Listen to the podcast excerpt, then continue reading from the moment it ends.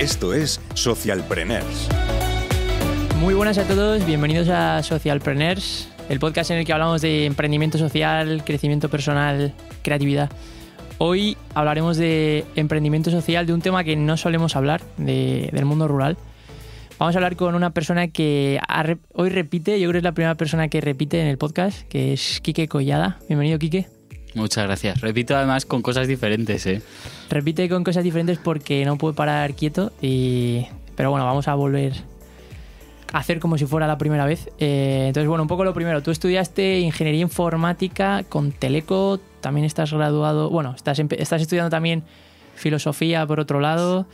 Y no paras de hacer cosas. Empezaste con eh, Pensamos, que era el proyecto con el que te entrevistamos aquí, que era un think tank, ¿no? Para Sí. pensar por los retos globales. Y Sí, luego- Si es que pensamos era, vamos a hablar de alguna iniciativa, luego lo que pasa es que hay iniciativas muy parecidas, ¿no? Que sumaban a más gente y demás y al final fue, para hacer lo mismo separados, hacemos lo mismo juntos. Claro, entonces luego fue, como dice, la bola de nieve, ¿no? Fue Eso haciéndose es. Y luego entraste en talento. Bueno, yo te conocí en Factoría de Talento, que María del podcast también la conocí en Factoría de Talento. Y luego estuviste en otra cosa de talento, ¿no? Talento para el futuro, que aquí en el podcast no hemos hablado de ello, pero te involucraste en la parte de reto demográfico. Cuéntame Sí. un poquito si quieres. Estuve y estoy, o sea, el talento para el futuro también tiene esa parte un poco de think tank en el sentido de trabajar sobre las ideas y unirse con gente pues para solucionar problemas que vemos que hay, ¿no?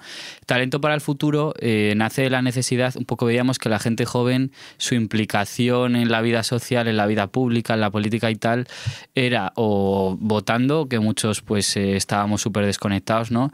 O manifestándose en la calle y tal, pero que eso no era un poder real, ni estábamos en los espacios de decisión, ni, ni realmente hacíamos de lobby, ni nada de eso, ¿no? Entonces, talento para el futuro era integrar a gente pues de corrientes y de ideologías súper diferentes y empezar a estar en todos los procesos de decisión, ¿no? Y empezar a generar también proyectos que sean de impacto, ayudar a la gente joven conectándola también pues para sus proyectos que tuviesen de emprendimiento, lo que sea. Entonces cubría todas esas patas de vamos a actuar directamente, que eran los más así emprendedores de impacto, y la parte de vamos a tocar la pata política, ¿no? Y, y empezar a estar en todos esos espacios donde al final se hacen las leyes o se toman decisiones importantes y que nuestra voz se escuchase, porque sí que veíamos que los políticos no encontraban cómo acercarse a los jóvenes, entonces éramos un diamante para todos, ¿no? Y sobre todo que faltaban ideas y nosotros queríamos llenar ese espacio, ¿no? Vale, os faltan ideas, nosotros vamos a deciros cuáles son las que tenéis que poner en marcha. Y ahí estás en la parte de reto demográfico, ¿no? Que es cuando un poco empiezas. Sí, en todo este, a ver, yo siempre he tenido mis cosas del mundo rural, ¿no? En mi pueblo siempre he organizado las gincanas y tal, o sea, que siempre ha habido ahí, me gusta mucho, siempre me ha gustado mucho eso, pero es verdad que en, en talento se le dio bastante importancia a este eje y yo, pues un poco por carambolas, como era el que también sabía y estaba metido en cosas de mi pueblo, pues eh, empecé a trabajar ahí, ¿no? Y a hacer cosas ahí con los compis. Y nada, pues me fui involucrando más, te vas reuniendo con gente, vas viendo todas las cosas que hacen falta, todos los retos que hay y a partir de ahí pues ahora resulta ser una de las, vamos, a lo que me dedico, ¿no? A- al, rumbo- a- al reto demográfico, al mundo rural. Claro que a, partir de ahí sale tu proyecto de emprendimiento, pero un poco antes de eso, te quería preguntar. mm, ¿Tú siempre has querido emprender o de dónde vienes? ¿O o simplemente es porque se ha, ha crecido la bola de nieve y dijiste, mira, ahora ya es el momento, voy a darle caña a esto que veo una necesidad y veo que, que puedo solucionar? No sé si es que siempre haya querido emprender o es que se me da mal tener jefes, a lo mejor, ¿sabes? Pero es verdad que, que lo que yo siempre he querido, por lo menos, es hacer algo, siempre me gustaba hacer algo con un propósito, ¿no? Que decimos muchas veces, algo que tuviese sentido para mí. Y siempre he estado metido como en causas sociales o, pues yo qué sé, en, en dedicar horas de tiempo a cosas que es que me apasionan, ¿no? Para mí el trabajo a veces es un poco de esto, como una droga, que tienes que, que pararte porque es que me gusta lo que hago, ¿no? Y lo que me pasaba al estar en otras empresas es que, bueno, al final el trabajo no es el que está hecho a medida para ti. Tú haces un trabajo que te designan normalmente cuando entras de becario, lo que no quiere hacer otro, pues para ti, ¿no? Entonces llega un momento en el que me aburría un poco y sobre todo te levantas diciendo pues eh, lo que me gusta en realidad es lo que hago en el tiempo libre, ¿no? Y lo que ayuda en el tiempo libre porque no lo puedo hacer en mi tiempo mm, de normal, ¿no? Y no estar haciendo un trabajo en el que, bueno, pues tampoco le encuentro tanto sentido, ¿no?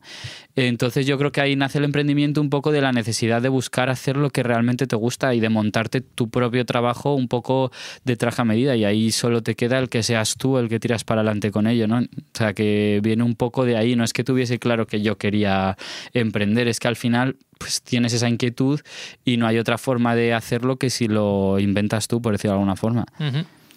Y bueno, un poco conectando con lo que decía antes, de talento para futuro, eh, entraste en el reto demográfico, eh, tu pueblo, bueno, es que al final eh, fundamos la asociación Rumbo Rural, ¿vale? Que es con la que comienzo ya más en toda la parte de mi pueblo, en la zona del Alto Tajo, Guadalajara, preciosa, hago aquí un poco de expo publicitario. Eh, la verdad es que fue hacer un mini talento para el futuro. O sea, aquí se, recicla todo, ¿no? Todo lo que se aprende se utiliza.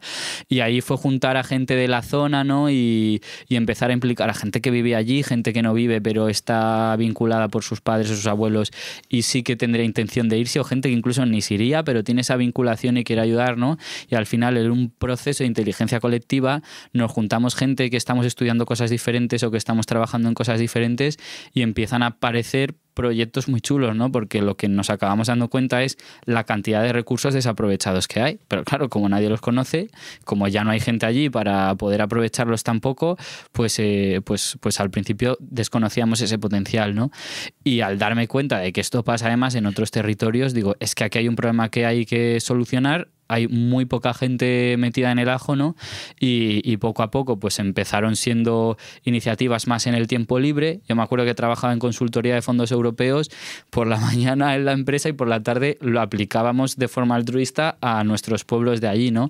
Y empezar ahí a tener muchos éxitos, conocer mucha gente y decir, pues me voy a lanzar a la piscina y voy a dedicarme a esto de forma profesional, ¿no? Y, en esas estoy. ¿Y qué tipo de iniciativas habéis lanzado? Tenéis un coworking o lo estáis lanzando eh, y bueno, tenéis otras iniciativas, cuéntanos un poco. Es que hay de todo. Hay desde lo más de dinamización cultural, vayamos a decir, pues eh, torneos deportivos que unan a la gente de la zona, eh, cosas pues tan de pueblo como los Bermús, ¿no? Pero hacerlos en épocas del año que no suele ir la gente a los pueblos, ¿no? Y, y empezar como a marcar en el calendario algunas fechas para tener como actividades recurrentes, que eso también hace que nos conozcamos la gente joven entre nosotros, que creemos vínculos que están directamente apegados al territorio, ¿no? Y luego proyectos, pues yo qué sé, desde eh, ayudar a nuestros eh, comercios locales y bares y demás a promocionarse, a salir en prensa, a, crear pues productos turísticos como rutas de la tapa, rutas de la cuchara, eh, mezclado con senderismo, ¿no? Empezar a hacerlo un poco más competitivo, a organizar también a, a las empresas de la zona que hacen ecoturismo y demás, a luego iniciativas que tienen que ver con la bioeconomía forestal, para hacer una gestión forestal que eso ayuda a los incendios y demás, pero también para crear productos de kilómetro cero que se transforman en el propio territorio, ¿no? Eh, lo que hablabas, por ejemplo, del tema de, ese co-living hub que, estamos montando y que pronto ya va a ver la luz un proyecto gordo que vamos a conseguir. Y nada, eh, pues ya te digo, es que hay de todo. Y lo bonito de esto es que cualquier persona se puede involucrar en, lo que le guste, ¿no? Y, y, un poco van surgiendo así las iniciativas y todo está siendo pues por hablar con fundaciones, por hablar con administraciones públicas y demás y, conseguir la financiación para esos proyectos en la zona. Claro, porque a nivel moverte, en mi opinión, te mueves os movéis bastante bien y habéis aparecido en muchos medios y entre ellos hace poquito en Volando Voy, ¿no? En el programa. Sí, ahí estuve bailando en el helicóptero de Calleja. De Calleja, ¿eh? no todos pueden, decir eso.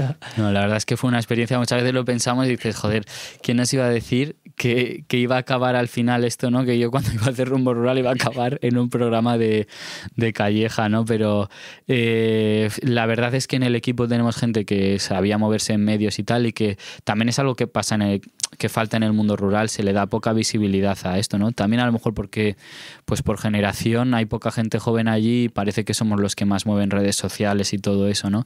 Pero sí hemos conectado muy bien con... es que al final es una necesidad, las administraciones necesitan al aliados, no tienen ya gente en esa zona, muchas veces lo decimos, y es que en muchas zonas rurales el ser humano es la especie en peligro de extinción. O sea, en cuanto tienes gente que empieza a dinamizar y a hacer cosas, pues es un diamante en bruto y a nosotros pues lo que teníamos claro es que teníamos que hacer ruido como si fuésemos una gran ciudad y eso hemos hecho. Y por redes sociales, por prensa, por todo, también te das cuenta de que la gente joven, incluso la no tan joven, como que nos autolimitamos muy fácilmente nos pensamos que llegar a, determinadas cosas es muy difícil, ¿no? Y ahí estamos, que movemos muchísimo por la prensa, por ejemplo, ¿no? Cosa que podrías pensar, joder, pues una iniciativa de gente joven tal, pues hemos salido en periódicos nacionales y en radios nacionales y de todo. Pero es que nos hemos reunido con miembros del gobierno de España, estamos constantemente con miembros del gobierno de nuestra comunidad autónoma, colaborando estrechamente además, o sea, que, que nos tenemos que creer a dónde podemos llegar, ¿sabes? Que eso también es un aprendizaje que hemos haciendo de, macho, es que podemos llegar a estos espacios, ¿no? Y, hacer esa incidencia también y conseguir defender los intereses. Y muchas veces nos ponemos nosotros mismos las barreras de, joder, es que esto es muy difícil, ¿no? Es que esto yo, pero si yo no sé hacer esto, pues yo no sabía de bioeconomía forestal, si quieres te cuento lo que sabía hace un año, ¿sabes? Y ahora pues no te voy a decir que experto, pero mira, metiéndonos en, proyectos de, ese estilo. O sea que para proyectos que no tengan dinero para invertir en marketing, ir a tope, ¿no? A por todos los medios. ¿Cómo lo ves? O sea, a nivel impacto. Nosotros no hemos invertido ni un euro. O sea, no eh, somos una asociación de voluntarios en los que nadie paga cuota. o sea, literalmente. Y, y ya te digo, y hemos conseguido sin eso estar en un programa como Volando Voy y nosotros no fuimos quienes llamaron, por ejemplo, ¿no? O sea, es porque se nos ha conocido, se nos conoce la zona, somos la, la referencia, ¿no? Y, todo lo hemos ido trabajando pues como si fuésemos, o sea, es que cuando la gente pone de su parte, pues hay una chica de rumbo que eh, ya trabajaba en temas de prensa y de comunicación y hemos ido aprendiendo todos con ella y vamos haciendo lo que eh, nos iba diciendo y demás y, así hemos llegado, pues es que cada nota de prensa que presentamos, por lo menos en la prensa local, siempre acaba saliendo, ¿no? Pues ahora nos hemos hecho expertos en escribir notas de prensa, que no es nada que habíamos estudiado a nadie, pero al final es que cuando algo te motiva es mucho más fácil aprenderlo, aunque no tenga que ver con lo que sabías antes. Totalmente. Y luego a nivel eh, mundo rural ya lo has hablado un poco, pero te quería preguntar un consejo para emprendedores rurales. ¿Cómo ves? Lo primero, eh, si alguien dentro del mundo rural quiere emprender, es muy difícil, es mucho más difícil que en la ciudad. Entiendo que sí. ¿Cómo lo ves tú? A ver, eh, yo lo que creo es que lo difícil es ir solo.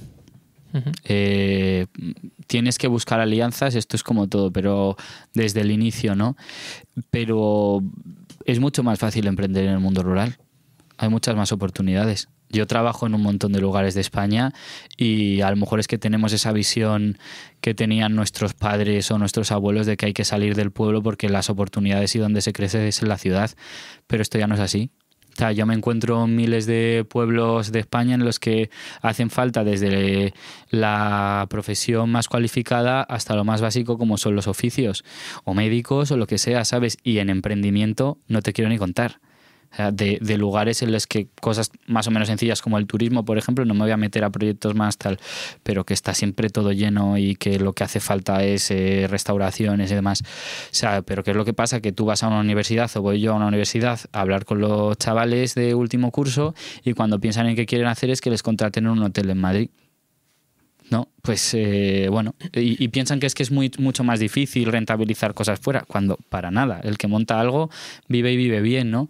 Eh, no sé, yo lo que creo es que cuando hablamos de mundo rural tenemos una perspectiva muy de hay que pena, no hay recursos, no sé qué, y como si las ciudades fuesen apoteósicas, como si aquí no hubiese problemas de vivienda, precariedad, o sea, no hay trabajo para todos, tampoco, ¿no? Y estamos dejando de lado pues la mayor parte del territorio donde sí hay oportunidad.